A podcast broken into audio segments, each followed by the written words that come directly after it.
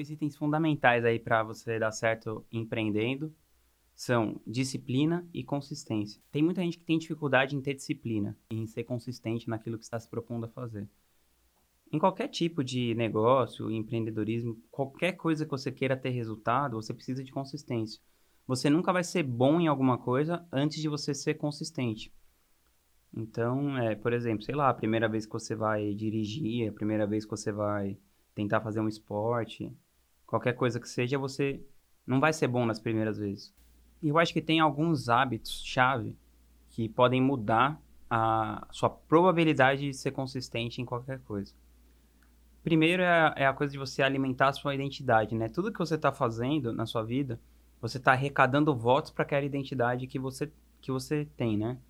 Então, por exemplo, se você vai na igreja todo domingo há 20 anos, grande chance são de você ser uma pessoa religiosa, né? Você, e você acredita nessa identidade, que você é uma pessoa religiosa. Então, o jeito que você faz uma coisa acaba sendo o jeito que você faz todas as coisas. Eu, eu sugiro muito das pessoas começarem com pequenos, pequenas vitórias, pequenos passos, tudo começar em pequenos passos. Então, se você quer ser um grande leitor, eu recomendo que você leia uma página por dia, todos os dias. É melhor do que você ler 30 páginas por mês, uma vez por mês. Porque a chance de você continuar e aumentar é, a sua leitura e, e, a qualidade com que você interpreta a sua leitura é de você lendo uma página por dia. Uma página por dia vai mudar a sua vida? Isso dá um livro e meio por ano. Eu até diria que vai, em comparação a você não ler nada, mas não vai ser um grande, né? Uma coisa uau. Mas se você começa a ler uma página por dia e você for aumentando isso aos poucos, sem doer, sabe? Sabe aquela coisa sem doer? Aí é, você tem mais chance de continuar naquilo.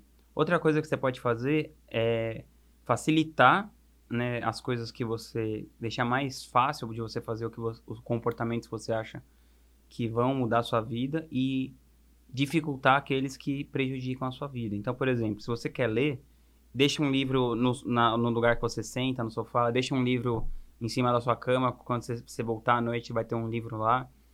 É, escreve alguma coisa sobre esse livro, alguns hábitos fundamentais, né?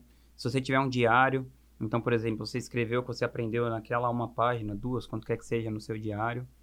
Eu, tenho, eu até tenho um vídeo que eu falo sobre isso, que se chama As Páginas da Manhã, vou deixar o link aqui na descrição. Outro hábito super importante que é muito negligenciado é o sono, né? Então, o sono é uma coisa que atrapalha muito a gente tomar boas decisões. O Bill Clinton fala que toda decisão ruim que ele tomou foi porque ele não tinha tido uma boa noite de sono.